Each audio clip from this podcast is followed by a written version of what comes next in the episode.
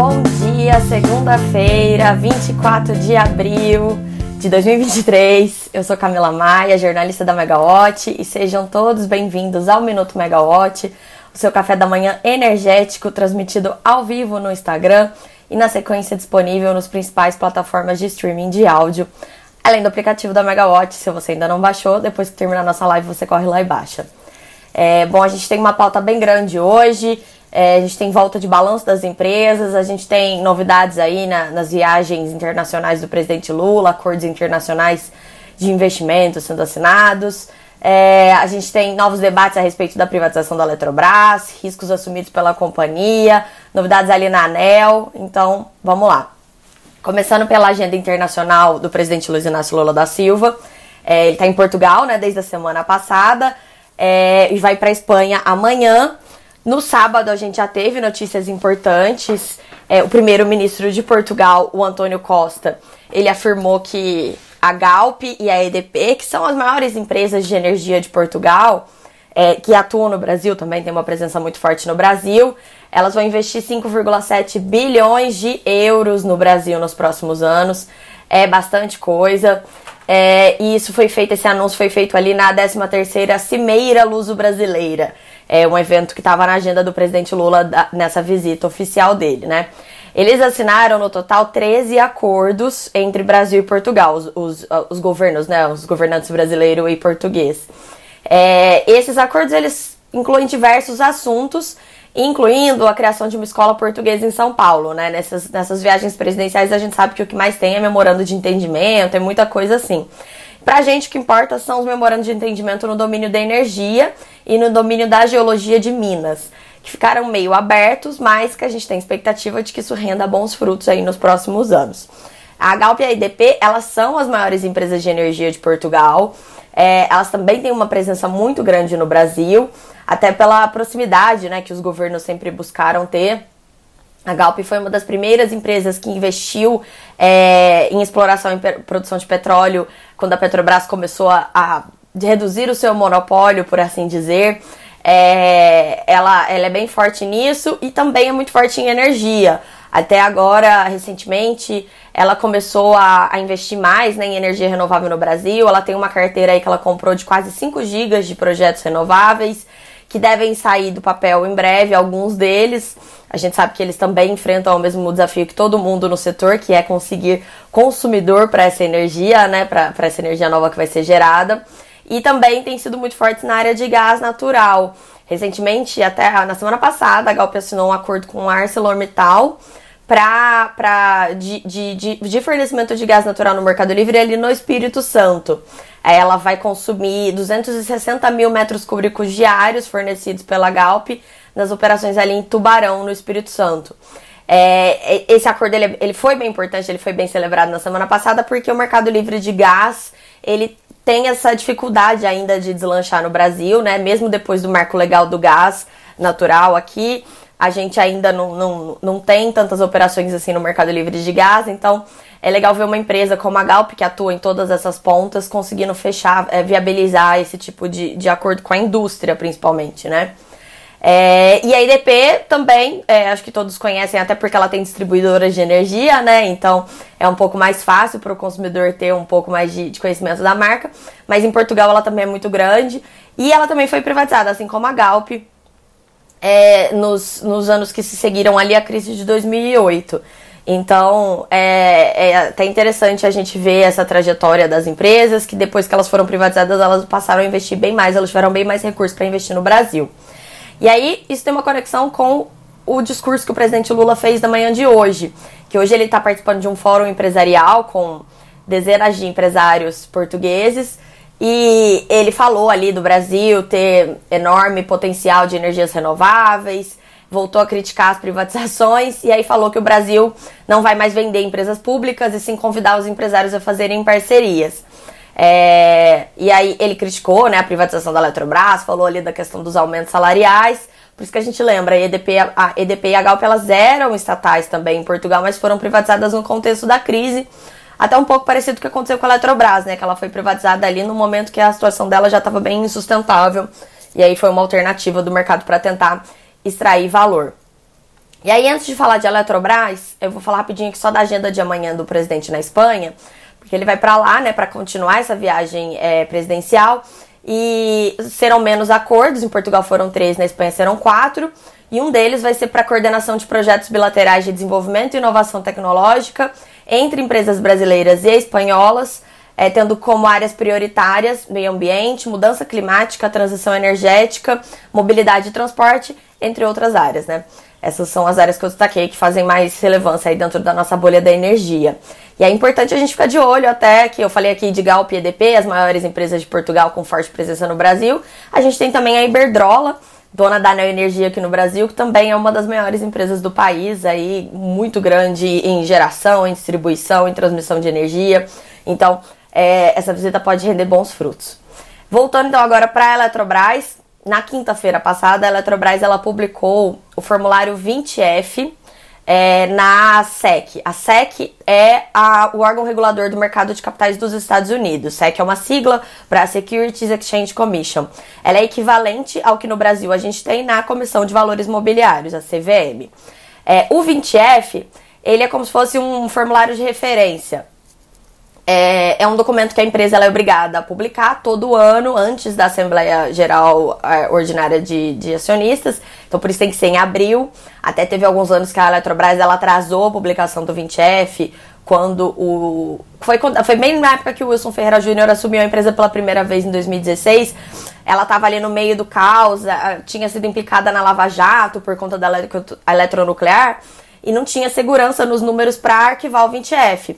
E aí ela foi pedindo postergações, postergações, e um dos riscos nessas postergações era ela dela ser deslistada no, nos Estados Unidos, porque a Eletrobras ela tem recibos de ações, é, os ADRs negociados ali na Bolsa de Nova York. Então ela é obrigada, por isso, a fornecer esse 20F. É, eu tô explicando isso porque, assim, para quem tá acostumado a lidar com a CVM, a CVM, ela deixa os administradores de empresas de capital aberto de cabelo em pé, né? Todo mundo tem bastante medo ali de é, desobedecer alguma das regras, são regras bem rígidas. A SEC, ela é muito pior, porque mesmo se o, o administrador ele deixar de de falar de um risco que seja muito remoto e lá na frente ele vira alguma coisa, ele pode ser cobrado lá na frente sobre isso e ele é cobrado na pessoa física e os valores das das multas da SEC são muito altos. Sem falar que você tem muita implicância com o Departamento de Justiça, então pode ser preso nos Estados Unidos. É uma coisa assim, é, é jogo de gente grande mesmo você tá, você ser listado no mercado americano por conta disso, né? As obrigações são muito altas. São, a, a barra é muito alta, né?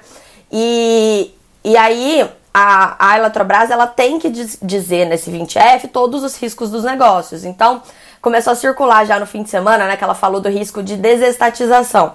Realmente, existe o risco de desestatização, apesar dele ser muito remoto, todo mundo entende isso, mas a gente tem um governo que está falando bastante isso, e a justiça para tentar. Então, a Eletrobras ela é obrigada a colocar isso ali no formulário para dizer que ela alertou. Então, se o investidor americano entrar e quiser depois processar a Eletrobras falando, opa, eu não sabia, fui lesado, não, ele não pode dizer isso. O risco tá ali. É uma, é uma relação bem mais séria essa. E, e outros riscos que a Eletrobras informou ali são até mais fáceis de serem concretizados que esse da, da reestatização. É, principalmente ali na questão da dívida da Amazonas Energia.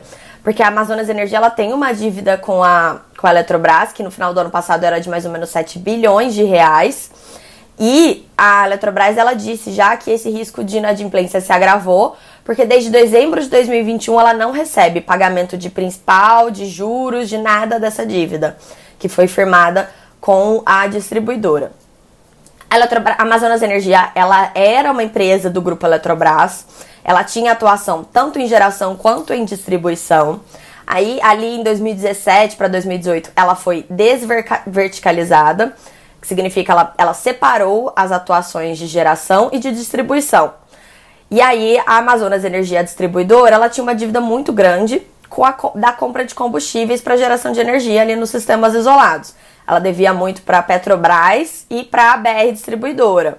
Então, todo, tudo isso foi renegociado lá atrás a dívida, a Eletrobras assumiu uma parte muito grande dessa dívida, desse risco, para poder privatizar a Amazonas, porque é, havia esse entendimento de que um investidor privado teria mais condições de fazer a Amazonas, de investir na área de concessão, né?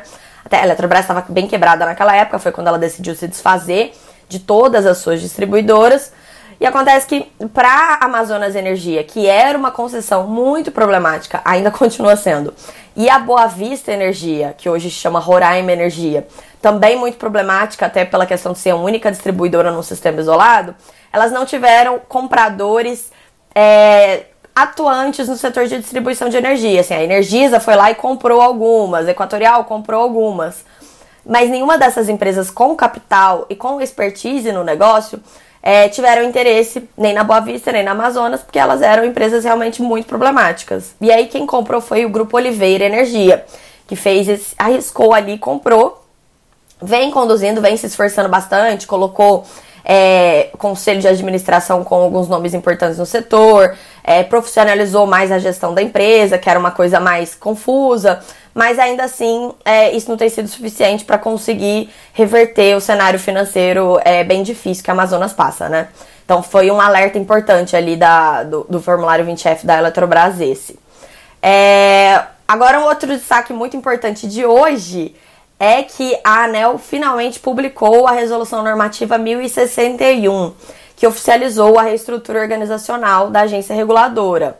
A gente discutiu isso há um mês mais ou menos, quando as notícias começaram a circular. A agência Infra antecipou as alterações né, em discussão, acho que foi no dia 16 de março. Aí em seguida a gente conseguiu até o organograma mostrando como que seriam essas, é, essa reorganização da ANEL que vai sair de 16 superintendências para 10 superintendências.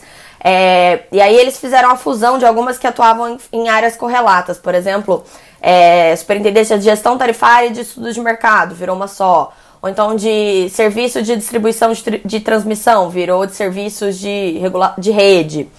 É, e ainda foram detalhadas ali nessa, nessa resolução as funções que agora serão cumpridas pela Corregedoria, Ouvidoria, a Secretaria de Leilões e a Secretaria de Inovação e Transição Energética. Então, além da, da questão de você é, reduzir o número de superintendências, a ANEL agora ela também ficou dividida em sete grandes unidades organiza organizacionais. É, que tem essa estrutura interna de funcionamento disciplinada, que elas vão ter essas, estruturas internas de funcionamento disciplinadas em portarias que vão ter os detalhes, as atribuições regimentais de cada uma, titular de cada, eh, de cada unidade. E eu até peguei aqui a cola, porque são sete unidades organizacionais, saiu agora cedo. Elas são de regulação econômica do mercado e estímulo à competição, de relações com a sociedade, de outorga e gestão dos potenciais hidráulicos, de fiscalização dos serviços e instalações de energia elétrica, de regulação técnica e padrões de serviço, de planejamento e gestão administrativa e assessoramento e controle da gestão. Então a gente vai ter esses sete blocos, essas sete unidades organizacionais, e aí o que a ANEL espera é que isso ajude a, a, dar um pouco de agilidade nas decisões da agência, nos estudos, em todos os trâmites internos, já que tem muita coisa parada lá dentro. A agência, a, as atribuições só crescem, só que a, o número de pessoas não cresce. Na verdade, ele até diminui, porque ela não consegue fazer concurso, concursos públicos para reposição de vagas, né? Então, a, a expectativa dessa reorganização é isso: é dar uma modernidade, uma celeridade nas decisões da agência reguladora. É, mais detalhes você vai encontrar daqui a pouquinho, que a gente está produzindo uma reportagem na Megawatt. Aí vai ter qual superintendência ficou debaixo de qual unidade organizacional e etc.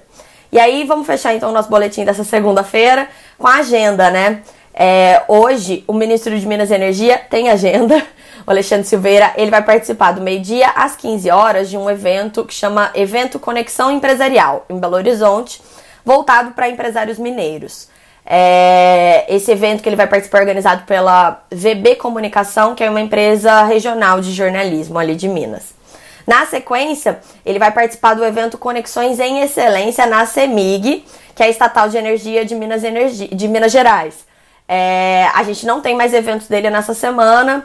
É, Segunda-feira, né? O ministro está em Minas Gerais, a gente sempre brinca que ele gosta de ficar lá, então deve ter passado o fim de semana, aproveitou para emendar com esses eventos. Então a gente fica de olho para ver se os próximos eventos da semana vão ser é, tornados públicos ali na agenda, que é um desafio que a gente tem enfrentado. A Natália Bezus está dizendo aí que a matéria do, da estrutura organizacional da ANEL já está no ar. Então, espera um pouquinho, gente. Daqui a pouco vocês vão lá conferir. É, de importante essa semana, amanhã a gente tem reunião da ANEL. Então vai ter a, o estabelecimento da tarifa de repasse de Itaipu, vai ter reajuste tarifário anual da Neoenergia Pernambuco. A gente tem proposta de consulta pública para discutir o projeto de pesquisa estratégica de hidrogênio de baixo carbono no contexto do setor elétrico brasileiro. Então vai ser uma reunião bem legal. E essa semana a gente tem também a volta dos balanços. É, dessa vez, agora, a gente começa com a publicação dos balanços do primeiro trimestre de 2023. Amanhã, quem inaugura essa agenda de balanços é a Neoenergia. A Neoenergia publica seus resultados à noite. E aí, a teleconferência com investidores e acionistas acontece no dia 26, na quarta-feira, pela manhã, às 10 da manhã.